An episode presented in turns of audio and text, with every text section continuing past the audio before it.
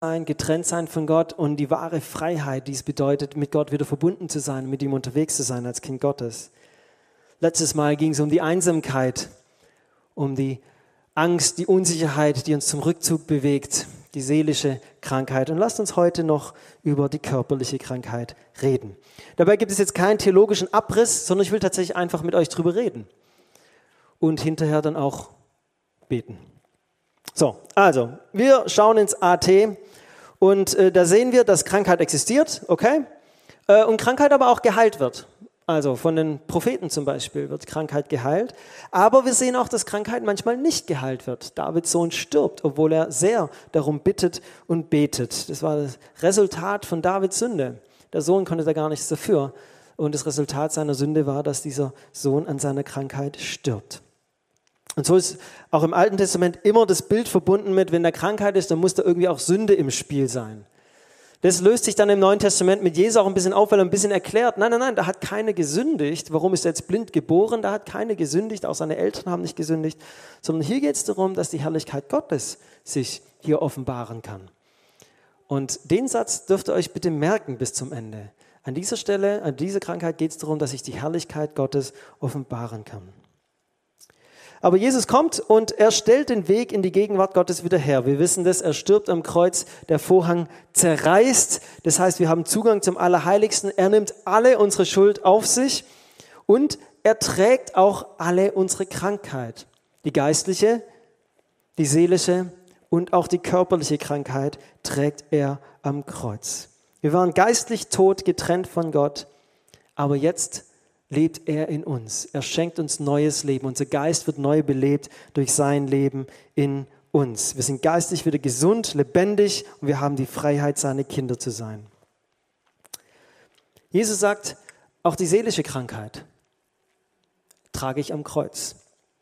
Er sagt, in der Welt habt ihr Angst, das weiß ich, aber seid getrost.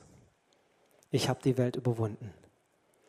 Das heißt, Jesus sagt nicht, oh, ihr solltet alle keine Angst haben, sondern sagt, ich weiß, dass ihr Angst habt. Ich weiß, dass ihr auch seelisch krank seid. Das kann man nicht wegdiskutieren. Das ist Teil von dieser gefallenen Welt. Aber seid getrost. Seid getrost. Ich habe sie überwunden. Das heißt, ihr dürft die Angst auch immer wieder abladen. Ihr dürft die Unsicherheiten immer wieder abladen. Auch hier ist Heilung dafür da. Für Angst und Unsicherheit. Das ist nicht alles wunderhaft einfach weg, zack. Nein, nein, in der Welt habt ihr Angst, aber seid getrost. Das darf ich euch zusprechen und dann eben das Körperliche. Und auch hier sehen wir diese Auswirkungen direkt danach.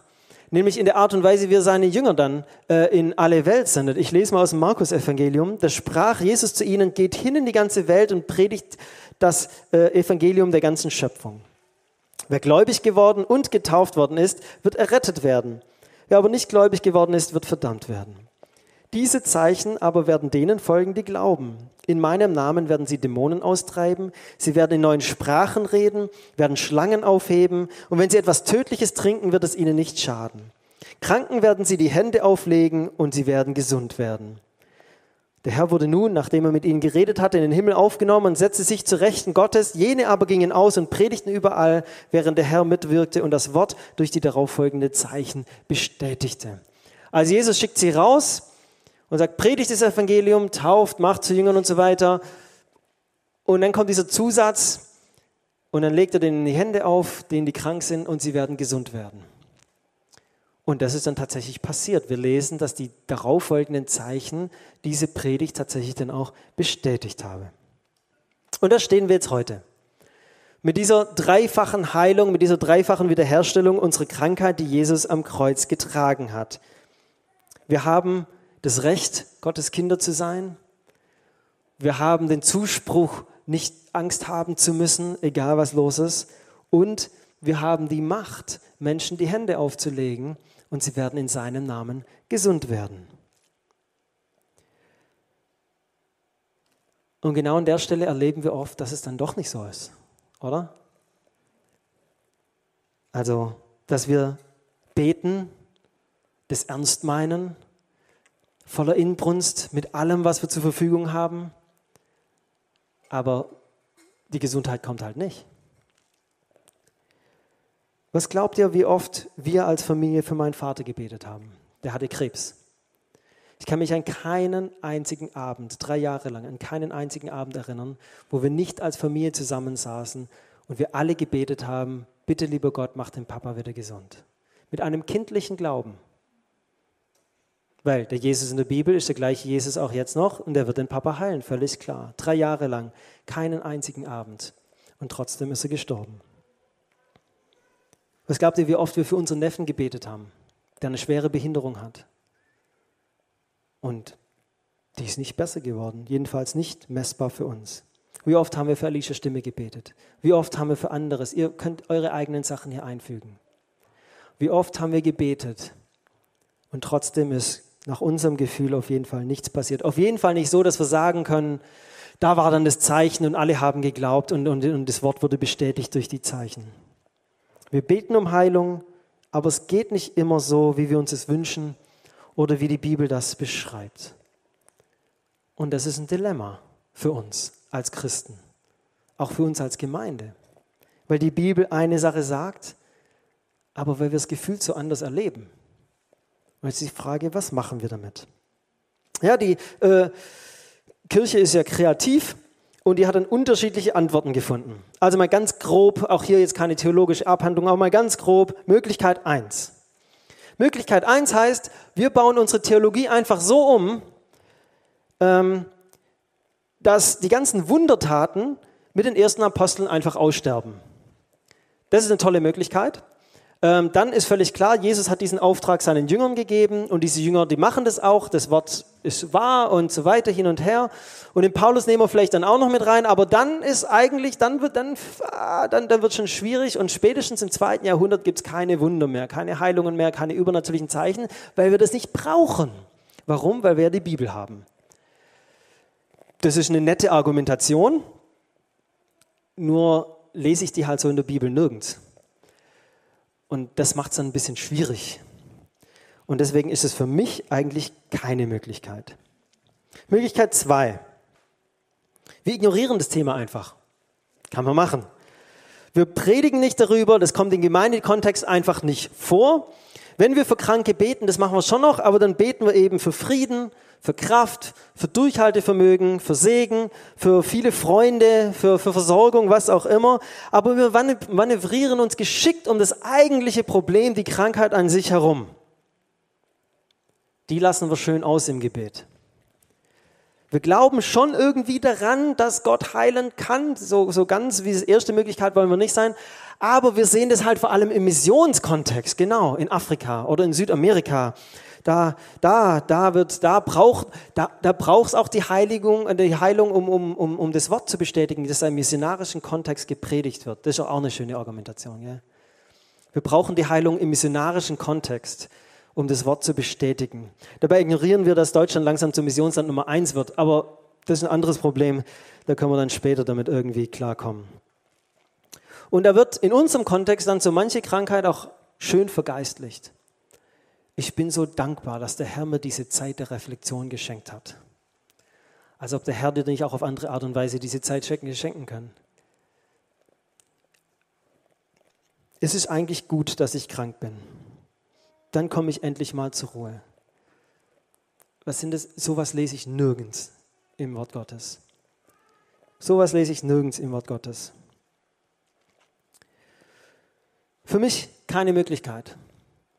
So, so, wir glauben halb daran, aber im Gemeindekontext ignorieren wir das dann, weil, es uns zu peinlich wird oder weil wir es irgendwie nicht richtig, irgendwie, dann lassen, weil wir Erklärungsnot bekommen, dann verschieben wir das Problem nach Afrika, nach Asien und Südamerika und wir sind hier schön fein raus. Das kann auch keine Möglichkeit für mich sein. Dritte Möglichkeit. Wir glauben der Bibel.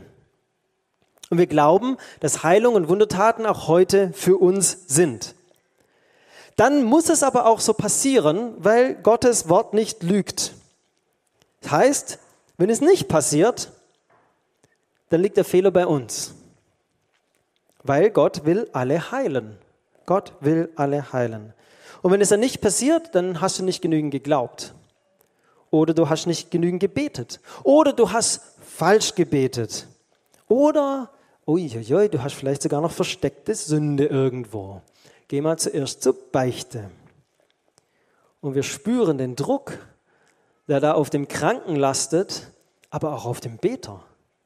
Bete ich richtig? Habe ich genügend Glauben? Habe ich die richtigen Worte? Und so weiter hin und her. Und da entsteht so ein Druck, dass da sicherlich schon so manche Heilung gefeiert wurde, ohne dass wirklich Heilung eingetreten war, einfach weil der Druck zu groß war, zuzugeben, nee, es hat sich nichts verändert. Und auch diese Möglichkeit kommt für mich eigentlich nicht in Frage. Was machen wir jetzt? Ich glaube, all die Möglichkeiten sind keine Lösung. Theologie ändern, sodass es nicht mehr vorkommt, ist elegant, kommt aber nicht in Frage. Einfach ignorieren kann ich auch nicht, weil es steht drin und wir haben kranke Menschen unter uns. Wir brauchen hier eine Lösung. Und dann aber irgendwie gefühlt Druck drauf zu legen und zu sagen, Gott will immer heilen und es wird immer und wenn es nicht passiert, dann bist du schuld. Das lese ich auch nicht in der Bibel. Was machen? Klar ist, Gottes Wort sagt, Heilung ist für uns am Kreuz erkauft. Gottes Wort sagt, ihr werdet den Menschen die Hände auflegen und sie werden gesund werden. Gottes Wort sagt, wenn einer unter euch krank ist, dann rufe die Ältesten zusammen und sie salben ihn mit Öl und er wird wieder gesund werden. Das ist das Wort Gottes. Das braucht man nicht verdrehen, das braucht man nicht wegdiskutieren, das braucht man nicht ignorieren, das steht. Klar ist aber auch, wir leben trotzdem mit Krankheit und sterben an manchen Stellen auch daran. Wir erleben diese Heilung nicht überall und immer. Was machen wir? Wie kommen wir damit klar? Und zwar ohne in die Extreme zu verfallen. Wie kommen wir mit dieser Spannung klar? Ihr Lieben, ich habe heute Morgen nicht alle Antworten. Wenn ihr das jetzt erhofft hattet, sorry, tut mir leid, dann wäre ich sicherlich berühmter und hätte eine eigene Fernsehshow oder so. Ich habe nicht alle Antworten. Aber, aber ich habe eine biblische Geschichte. Und letztendlich geht es in der biblischen Geschichte einzig und allein um die Frage, wem beuge ich mich? Um mehr nicht. Wem beuge ich mich? So, wir sind im Daniel-Buch. Und da hat der König Nebukadnezar eine wunderbare, tolle Idee. Er stellt ein Bild von sich auf und er fordert alle seine Anhänger auf, alle seine Menschen, alle, die da irgendwie dran sind, sagt, ihr müsst vor diesem Bild niederfallen. Ihr müsst euch vor diesem Bild beugen. Das ist mein Gebot ab jetzt. Immer wenn die Musik anfängt zu spielen, dann will ich, dass ihr euch beugt vor diesem Bild. Ist natürlich klar für die Freunde von Daniel, Shadrach, Meschnach und Abednego, die beugen sich nur vor Gott. Und selbst wenn der nette König Nebukadnezar, der mächtigste Mann, damals war, ähm, sagt, das geht so nicht, ist es ihnen egal, sie beugen sich nicht vor ihm. Das regt den Bub natürlich auf und er ruft sie zu sich und er sagt dann, Leute, denkt ihr, dass der Gott, wo ihr sagt, nur vor dem beugen wir uns, dass der euch etwa retten könnte? Glaubt ihr, dass der euch retten könnte? Seht ihr den Feuerofen hier? Wenn ihr euch nicht vor mir beugt, dann schmeiße ich euch dort hinein. Glaubt ihr, euer Gott wird euch daraus retten? Und das ist eine rhetorische Frage von ihm, weil er weiß, keine Chance. Aber die drei antworten und sagen, Nebukadnezar, wir haben es gar nicht nötig, dir ein Wort darauf zu erwidern. Ob unser Gott, dem wir dienen, uns retten kann, sowohl aus dem brennenden Feuerofen als auch aus deiner Hand. O Gott, o König, alles, was wir sagen, ist, er wird uns retten. Unser Gott wird uns retten. Und falls nicht, dann sei es dir kund, o oh König, dass wir deinen Göttern nicht dienen und uns vor dem goldenen Bild, das du aufgestellt hast, nicht niederwerfen werden. Versteht ihr die Spannung in diesen paar Versen? Die drei Freunde kommen und sie sind 100% davon überzeugt, unser Gott wird uns retten. Nicht ich weiß, dass unser Gott die Macht hat, dass er uns retten könnte, wenn er heute einen guten Tag hat. Ich weiß, dass Gott dich heilen kann. Ich weiß, dass Gott es wieder gut machen kann, sondern unser Gott wird. Und im nächsten Satz sagen sie, und falls nicht, und das passt nicht zusammen. Versteht ihr? Wenn ich auf der einen Seite überzeugt bin, dass er retten wird, dann brauche ich diesen zweiten Satz und falls nicht nicht. Wenn ich aber diesen zweiten Satz sage, dann passt der erste nicht mehr. Für manche Bibelübersetzer war diese Spannung zu heftig. Und sie haben das anders übersetzt. Sie haben übersetzt, unser Gott kann uns retten. Sind eingeknickt, weil sie diese Spannung nicht ausgehalten haben. Ich will diese Spannung aushalten, ganz bewusst, auch heute Morgen. Unser Gott wird uns retten. Und wenn nicht, dann beugen wir uns trotzdem nicht vor dir, Nebukadnezar. Das ist eine logische Spannung. Das passt nicht zusammen. Und in diese logische Spannung, in die ruft Gott dich und mich. Das ist die Spannung, in die Gott uns hineinruft. Gott mutet uns diese Spannung sogar zu. Und wir sehen, dass wir nicht damit gut umgehen können. Wie wir in der Kirchengeschichte immer wieder versucht haben, diese Spannung aufzulösen. Entweder indem wir gesagt haben, das funktioniert eh nicht mehr, oder indem wir das Thema ignorieren, oder indem wir dieses Thema völlig überhöhen und zu, zu einem, praktisch fast schon zu einem Götzen machen. Alles Versuche, aus dieser Spannung rauszukommen. Und ich glaube, ich bin fest davon überzeugt, dass es nicht unser Weg ist, aus dieser Spannung rauszukommen, sondern dass Gott uns genau diese Spannung zumutet und dass er uns ruft, in dieser Spannung zu leben. Ich beuge mich nicht vor der Enttäuschung. Ich beuge mich nicht von der, vor der Erfahrung. Ich beuge mich nicht vor der Angst, was könnten die anderen von mir denken, sondern ich bin fest davon überzeugt, unser Gott wird heilen. Er wird es tun. Und wenn nicht, dann beuge ich mich niemand anderem außer ihm. In diese logische Spannung sind wir gerufen. Und die Frage ist, halten wir diese Spannung aus? Haltst du diese Spannung aus? Kannst du auf der einen Seite voller Glauben und Hoffnung sein und sagen, ja, Gott wird es tun, sein Wort sagt es und auf der anderen Seite mit dem nächsten Satz sagen, und die Realität ist, dass es nicht immer funktioniert. Das ist die Spannung, in die Gott uns ruft. Die Sache die, die Geschichte zeigt ja, dass wir nicht gut damit sind, mit dieser Spannung umzugehen und es brutal schwer auszuhalten ist. Brutal. Ich glaube, es ist tatsächlich zu groß für uns. Und wir lesen im Psalm 73 von einem Psalmschreiber, der ein ähnliches Problem hat. Der der völlig durcheinander ist, der sagt, mein Fuß war sogar schon dran zu straucheln und ich wäre, ich wäre hingefallen, ich wäre auf meinem Weg gefallen, weil es in meinem Kopf einfach keinen Sinn gemacht hat. Dein Wort sagt eine Sache und die Realität, die ich beobachte, ist irgendwie anders.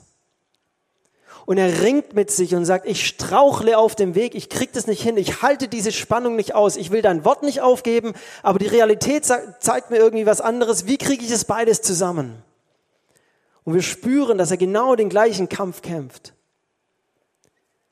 Er gibt sich dann aber nicht in ein Extrem, dass er sein Wort verfälscht oder fallen lässt oder dass er die Realität verleugnet, sondern die Lösung für ihn ist, bis ich in deine Gegenwart kam, bis ich in dein Heiligtum kam.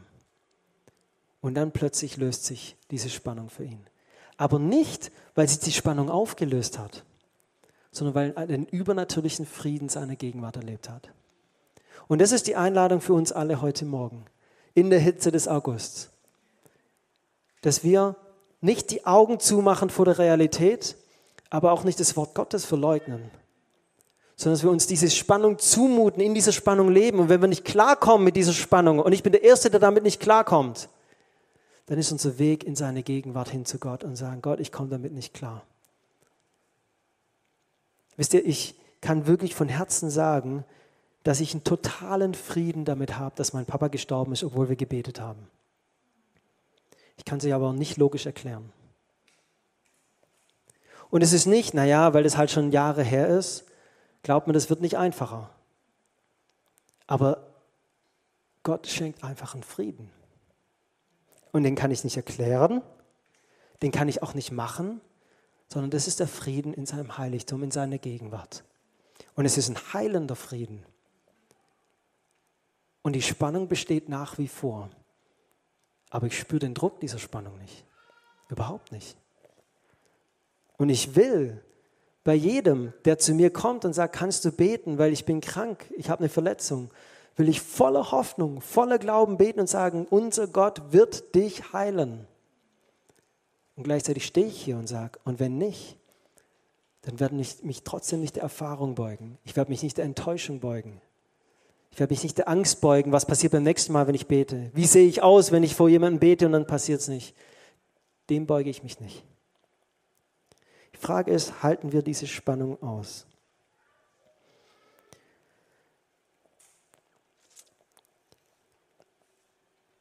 Ich glaube, dass wir diese Spannung oft nicht aushalten.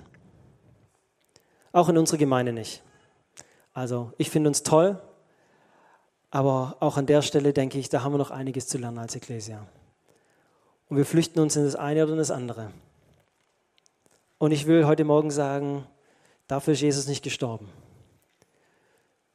sondern er ist dafür gestorben, dass wir mit ihm in dieser Spannung leben und dass Gott in dieser Spannung Raum bekommt zu wirken. Ich glaube, wir beugen uns noch zu oft vor der Angst. Was passiert, wenn ich bete und es passiert nichts? Wer hat diese Angst schon mal gehabt? Ich auf jeden Fall. Was passiert, wenn der hinterher irgendwie dann rumrennt und von Gott enttäuscht ist, weil Gott nicht geheilt hat und ich habe es ihm versprochen? Das sind doch die Fragen, die da mitschwingen. Und deswegen lassen wir es einfach. Oder wir beugen uns der Erfahrung, die sagt, naja, wir haben zehnmal gebetet, hat nichts funktioniert, brauchen wir nicht mehr machen. Das wäre die wissenschaftliche Methode. Wenn hundertmal das Gleiche passiert, brauche ich beim hunderteinsten Mal nicht denken, dass was anderes passiert. Sind ja aber nicht in der Wissenschaft. Sind ja bei Gott. Wem beuge ich mich? Meine Erfahrung? Ich glaube, der beugen wir uns oft. Beugen wir uns unserer deutschen Atmosphäre. Ja, in Deutschland passieren halt nicht so viele Heilungen. Solche Sätze habe ich auch schon gesagt wo auch Alicia und ich aus Australien kamen und gedacht haben, hey, in Australien, wir haben gebetet, wir haben viel mehr Zeichen gesehen und hier irgendwie nicht so viele. Und dann kann man sich schön verstecken und sich beugen unter dieser na, der Kultur der Deutschen und so weiter. Oder Europa ist einfach so aufgeklärt, so verkopft, da geht es halt alles nicht. Wir, wir beten plötzlich diesen Götzen der Kultur an. Vor wem oder was beugst du dich? Ich will uns heute Morgen einladen, dass wir uns allein vor dem Wort, vor Jesus beugen. Dass wir sein Wort ernst nehmen und auch diese Aufforderung zum Heilungsgebet ernst nehmen. Gott den Raum geben, dass er sich verherrlichen kann. Wisst ihr noch der Satz vom Anfang? Du bist krank, der war krank, der war blind, damit ich mich verherrlichen kann. Ich will nicht über deine Krankheit irgendwas aussprechen aber vielleicht ist Zeit, dass sich Gott in deiner Krankheit verherrlicht. Auch durch Heilung. Und gleichzeitig sagen, wir wissen, Gott heilt nicht immer. Und wir halten es auch aus und wir weinen mit denen, die weinen und wir trösten die, die traurig sind. Das gehört dazu. Warum predige ich heute über das Thema? Ich habe mir vor, da waren wir nicht da, ich glaube, wir waren in Sambia oder so, ich weiß nicht mehr genau, und wir haben einen Gottesdienst äh, gehabt hier und ich habe den auf dem Livestream dann noch angeschaut. Und ähm, da haben wir für, für Leute gebetet, die, die um Heilung ähm, gebetet haben, war hier vorne. Und wir haben gefühlt als Gemeinde das Richtige gemacht. Aber trotzdem, und jetzt bin ich komplett ehrlich mit euch, also ich bin immer ehrlich mit euch, aber jetzt bin ich auch mal ein bisschen hart. Trotzdem hatte ich das Gefühl, wir haben eine Chance liegen lassen der Livestream hat vielleicht seines dazu beigetragen, aber ich war nicht davon überzeugt, dass wir als Gemeinde hier wirklich dahinter stehen und sagen, Gott wird jetzt heilen. Sondern wir haben das Richtige getan, wir haben sie nach vorne geholt, wir haben gebetet, aber irgendwie überzeugt hat es mich nicht. Das war einfach so ein Gefühl. Und da hat es mich dann gepackt und gesagt, Jesus, wir machen als Gemeinde viel falsch. So, wir sind nicht immer die perfekte Braut. So, und, und wir haben oft Angst und, und, und alles. Aber ich will mir nicht nachsagen lassen, dass wir Chancen der Verherrlichung Jesu verpasst haben, weil wir, weil wir deinem Wort nicht treu waren. Jede Krise, jede Krankheit ist eine Chance, dass Gott sich darin verherrlicht und er heilt. Und jedes Mal, wenn wir uns der Angst oder der Erfahrung verbeugen, beugen, dann verpassen wir diese Chance, dass Gott in dieser Spannung wirken kann. Und ich glaube nicht, dass es als Gemeinde für uns der Auftrag ist, dass wir diese Chancen vorbeiziehen lassen. Ich glaube nicht, dass wir den Auftrag haben, dass wir uns hinter einer versteckten, einer, einer komischen Theologie verbergen, sondern unser Auftrag ist, das Wort ernst zu nehmen und die Realität ernst zu nehmen und in dieser Spannung die Hände und Füße Jesus sein. Das heißt, wir beten für die Kranken und wir warten, dass sie geheilt werden. Und wenn nicht, dann sitzen wir mit ihnen, legen den Arm um sie und sagen, und wir laufen weiter mit dir. Das ist unser Auftrag. So, jetzt habe ich viel geredet. Jetzt probieren wir das aus. Haha. Fünf Sachen, die ihr euch merken müsst. Aber ist nicht so wild, wenn nicht. Das ist einfach nur so eine. Wir werden gleich für Menschen beten. Nicht ich, also ich auch, aber nicht nur ich alleine, sondern wir alle. Und das Erste, was wir die Person fragen, ist, was ist eigentlich dein Problem? Wir lassen sie jetzt aber nicht die Geschichte von keine Ahnung, 50 Jahre her und dann bin ich dort noch einkaufen gewesen und den habe ich noch getroffen und 20 Mal, sondern es geht einfach nur zu sagen, was ist jetzt konkret heute dein Problem? Hast du Schmerzen? Ich hatte einen Unfall, seither kann ich das nicht mehr bewegen oder wie auch immer. Mehr nicht. Wie stark sind die Schmerzen von 1 bis 10? Gerade jetzt. Drittens, also zweitens, wie stark die Schmerzen. Drittens, wir beten jetzt für dich. Und wir beten keine Ausweichgebete, ihr Lieben. Keine, der Herr gebe dir viel Kraft. Das ist ein gutes Gebet, aber das reicht jetzt nicht aus. Der Herr segne dich und gebe dir Durchhaltevermögen. Wunderbares Gebet. Es reicht heute Morgen nicht aus. Sondern wir sprechen zu dem Berg, wirf dich ins Meer und er wird sich ins Meer werfen. Das heißt, wir weichen der Krankheit nicht aus, sondern wir sprechen zu der Krankheit und sagen, im Namen Jesus Krankheit, verschwinde. Wir sprechen dir die Heilung Jesu vom Kreuz zu die gehört dir, die ist für dich errungen. Und die Krankheit muss gehen, der Schmerz muss weichen in seinem Namen. Macht euch nicht zu viele Gedanken, ob es richtig formuliert oder nicht. Ich kenne auch nicht die richtige Formulierung. Ich habe mal 15.000, 20.000 Bücher gelesen. Jeder hat eine andere Formulierung. Ich glaube, es gibt keine richtige Formulierung, sondern einfach nur dieses Festhalten an dem, er wird heilen. Weil das sein Wort sagt. Daran halte ich fest. Wie er das dann sagt, ob er überhaupt was sagt. So, nach dem Gebet schauen wir die Person an nicht wegdrehen, ich weiß, jetzt wird es peinlich, jetzt kommt der schwierigste Moment. Wie geht's dir? Moment der Wahrheit. Vor dem haben wir am meisten Angst. Das Beten, das geht ja noch, aber dann hinterher fragen, wie geht's dir jetzt? Hat sich was verändert? Jetzt wird schwierig. Ähm, und die Person, für die gebetet wurde, der Druck, ja, jetzt, muss, jetzt haben alle hier für mich gebetet, jetzt muss ja auch was passiert sein. Ich will euch diesen Druck nehmen.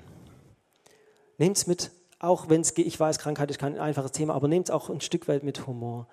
Ja, es ist was passiert, Hammer. Nee, ich spüre keinen Unterschied und das ist auch in Ordnung.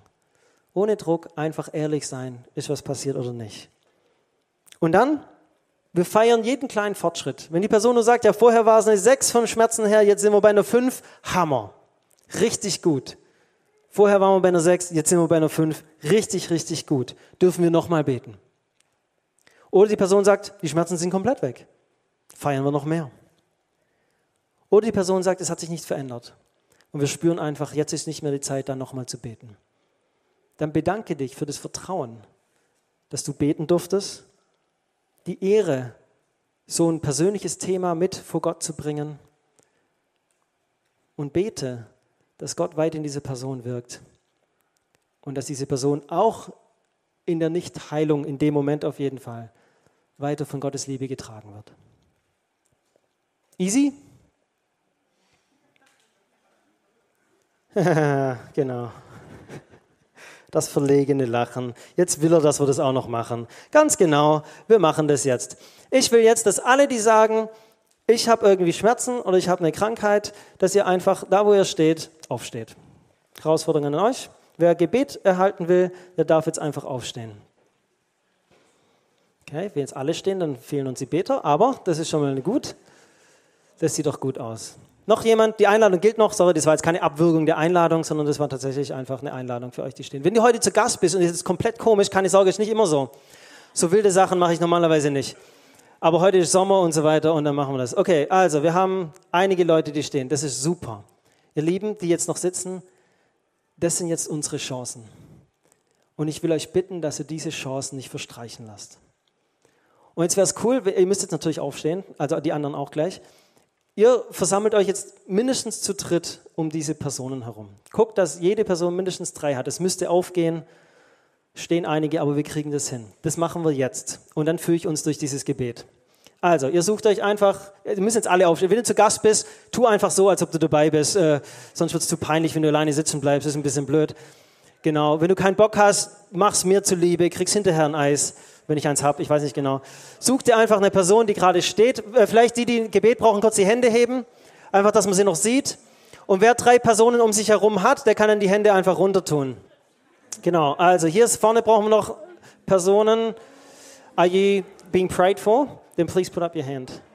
Are you being for? Ja. Yeah. Okay, hier vorne brauchen wir noch Leute. Da hinten sehe ich noch Hände oben. Guck mal, ob wir das hinkriegen. Genau, oh, Stühle schon. Oh, genau, Alex, du machst es richtig. Stühle brauchen wir jetzt eh nicht mehr.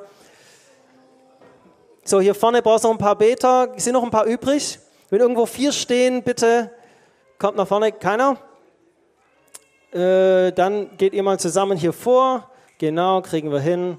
Wunderbar. So, ah, hast du zwei mindestens da hinten?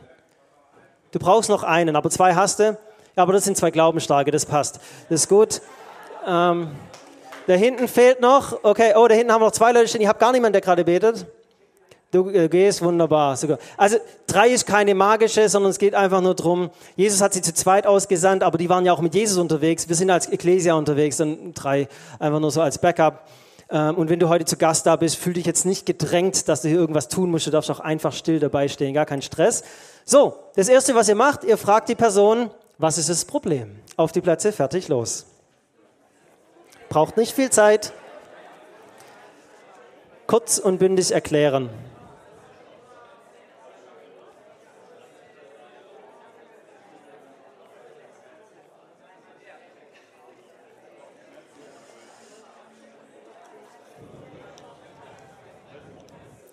Fragt, wie die Schmerzen sind, Skala von 1 bis 10. Wo sind denn die Schmerzen so?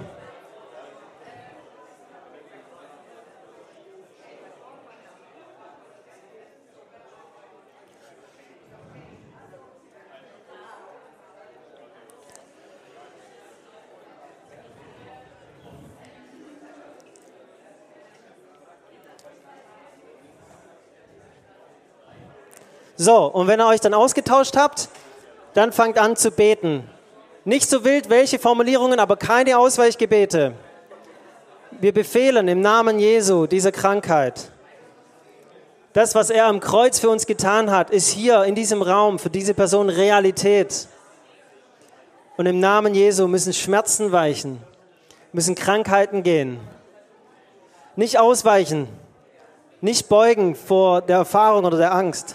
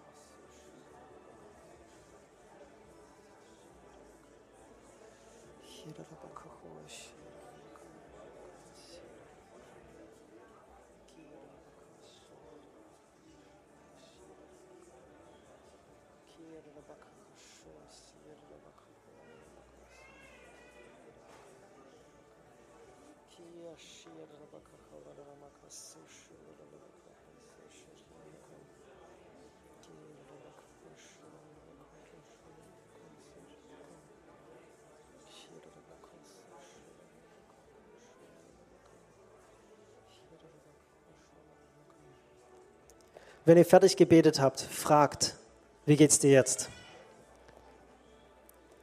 Wo stehen die Schmerzen? Sollen wir nochmal beten?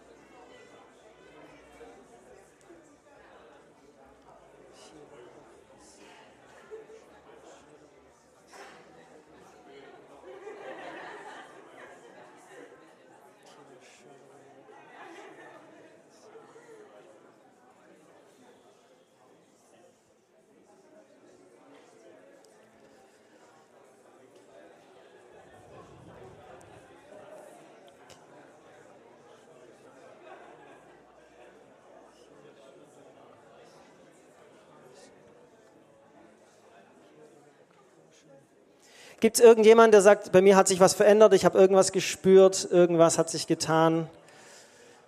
Der darf einfach kurz winken, keine Sorge, wir machen nichts Peinliches. Erzählt, was passiert ist in eurer Kleingruppe. Ihr dann betet. Los, ich halte euch nicht ab.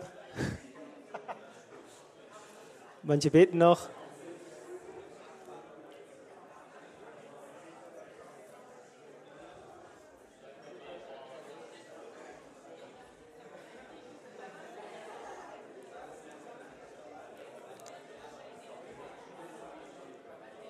Wenn ihr das Gefühl habt, ihr seid fertig mit Beten, könnt ihr euch auch gerne wieder hinsetzen. Aber wir warten noch auf die, die gerade beten.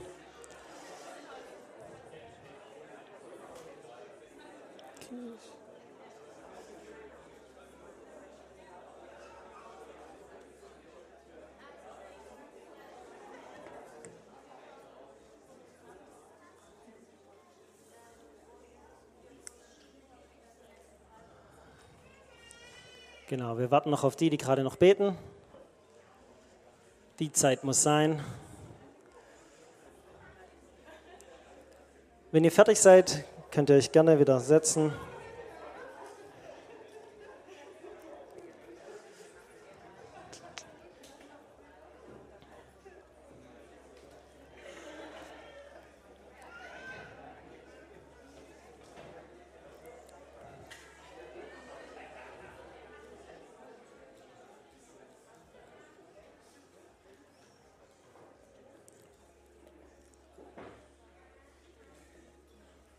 Wunderbar. Ein paar beten noch, die lassen wir auch weiter beten, ist gar kein Stress. Ähm, ich habe gerade eben gesagt, der schwierigste Moment ist dann, die Augen aufzumachen und zu sagen, und hat sich was verändert. Und äh, ich multipliziere diesen Event jetzt einfach mal bei ungefähr 20 und frage hinein in die Runde mitten im Livestream, und ihr braucht nicht nach vorne kommen, keine Sorge, ähm, hat irgendjemand irgendwas gespürt, hat sich irgendwas verändert? Irgendwo an irgendeiner Stelle, außer Hitzetod. Gar keine Veränderung bei keinem? Doch, hier vorne? Okay. Brauchen jetzt nicht im Livestream und so weiter, brauchen wir jetzt nicht äh, erzählen und so, aber äh, können wir dann nachher, dafür sind es. Eine? Dann lasst uns das, das, lasst uns das feiern, ihr lieben Leute. Iliana hat gerade eben erlebt, wie Gott sie berührt hat.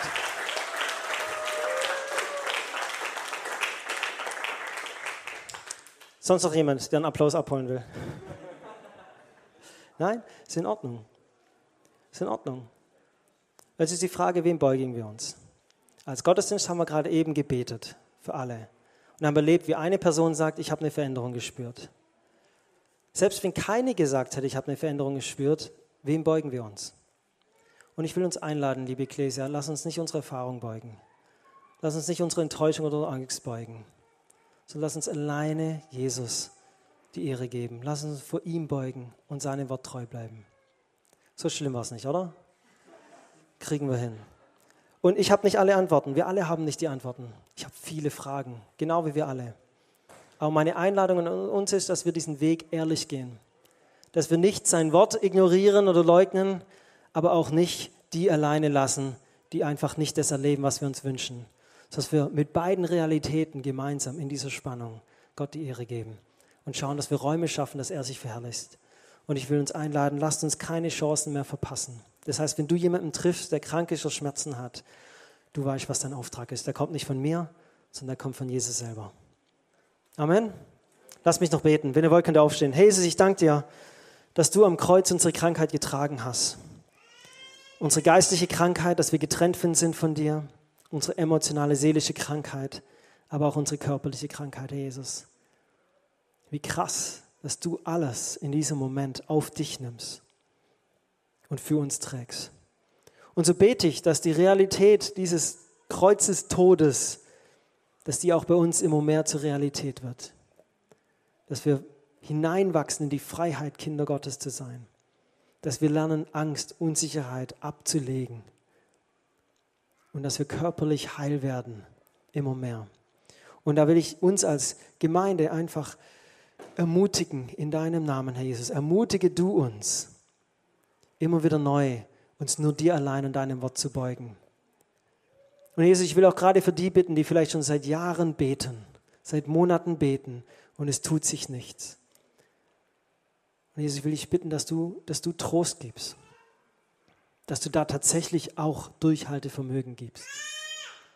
Ich will dich bitten, dass du unsere Schritte nimmst und gerade in den Situationen, wo wir es nicht zusammenkriegen und wo wir schon am Zweifeln sind, fast am Straucheln sind, dass du uns an die Hand nimmst und uns in deine Gegenwart führst und uns Frieden gibst. Und diesen Frieden spreche ich über uns als Ekklesia jetzt hier aus. Der Friede Gottes, der höher ist als alles Vernunft, als alles Denken, der höher ist als alle Logik. Dieser Friede, der bewahre eure Herzen und Sinne in Jesus Christus. Amen. Amen.